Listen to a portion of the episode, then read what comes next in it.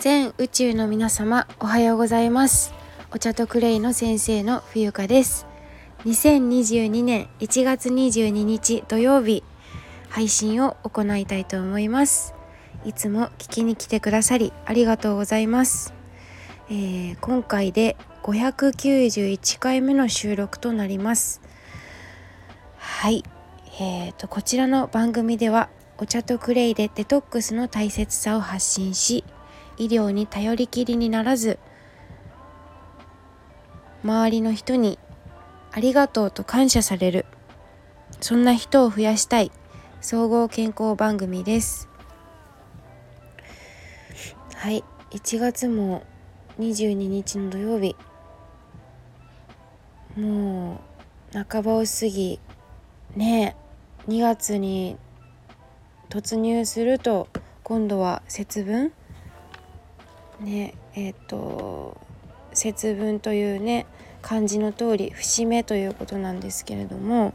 皆様、えー、いかがお過ごしでしょうか？私はですね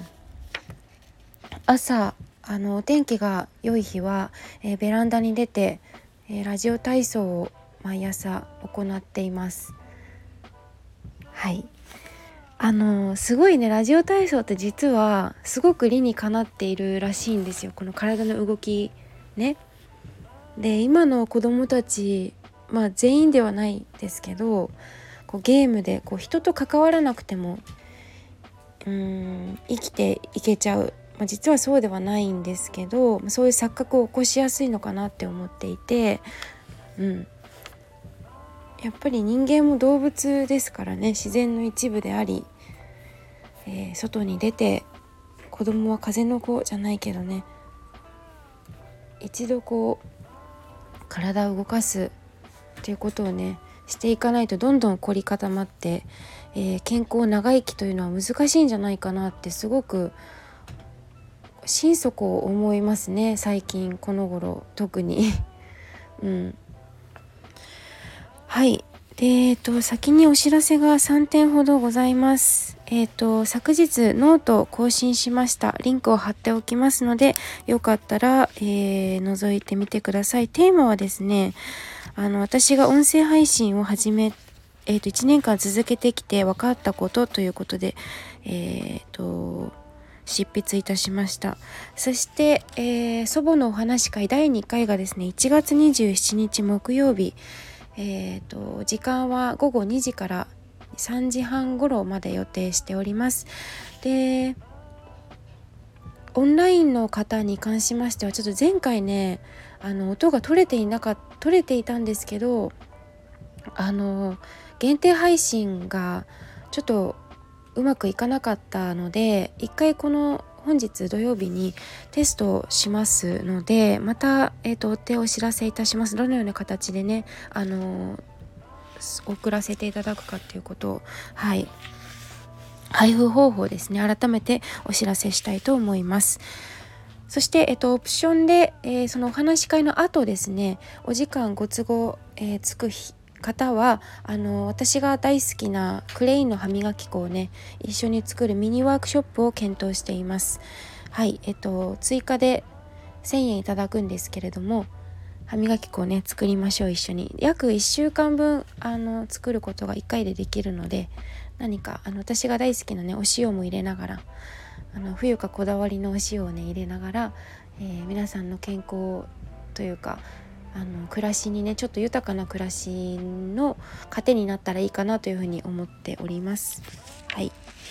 関心のある方、えー、DM などでお待ちしております。私に分かる方法であれば何でも結構です。連絡方法は。はい。そして、えーと、最後のお知らせなんですが本日、えーと夜8時から9時まで、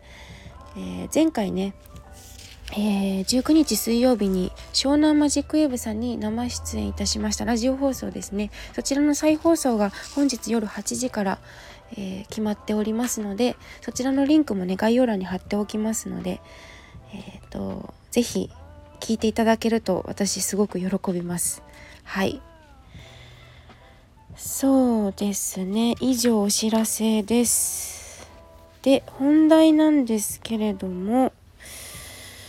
あのー、まあ、いつもこのラジオでお話ししていることの核の部分になるお茶とクレイのお話なんですけどお茶とクレイっていうと共通点があってそれ何かというと自然のものなんですよね。こう作られた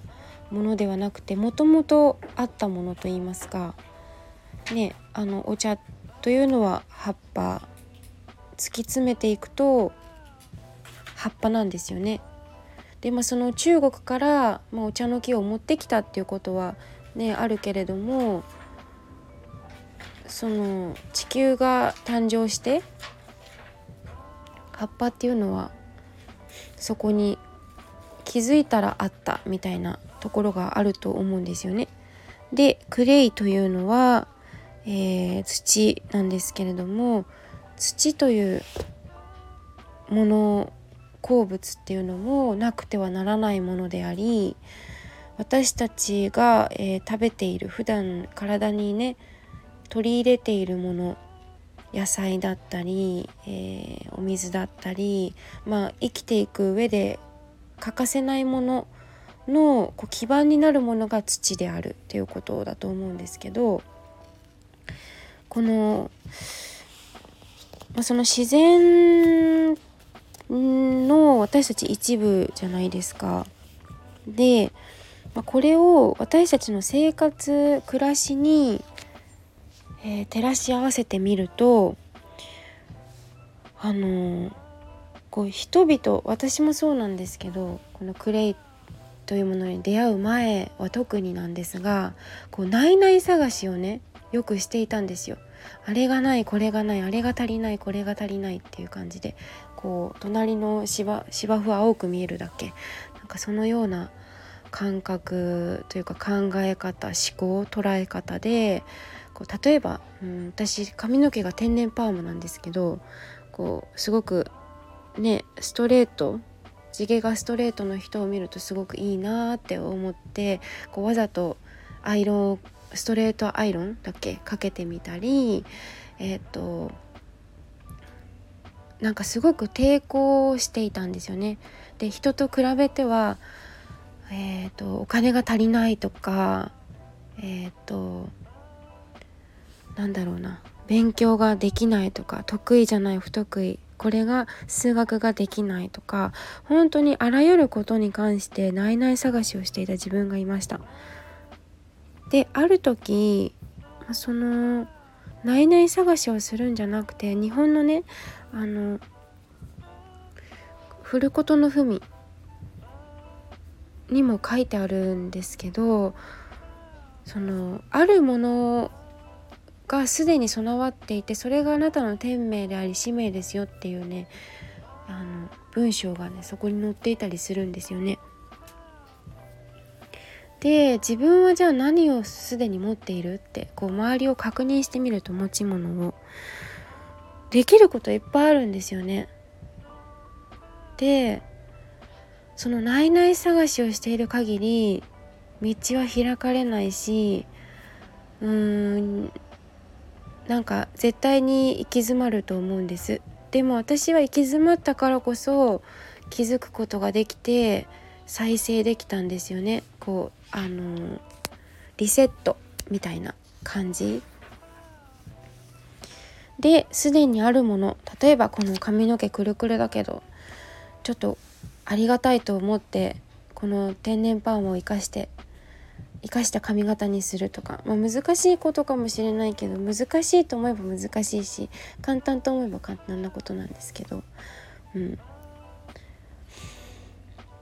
そう。だからなんかすでにあるんですよね。そこにどうこうまで目を向けて向き合っていけるかということが結構キーになるかなって思います。はい。でそこに感謝するようになるとどんどんこう叶っていくというかどんどんいい方向に転がっていく感じですね。人生の全てが。うん、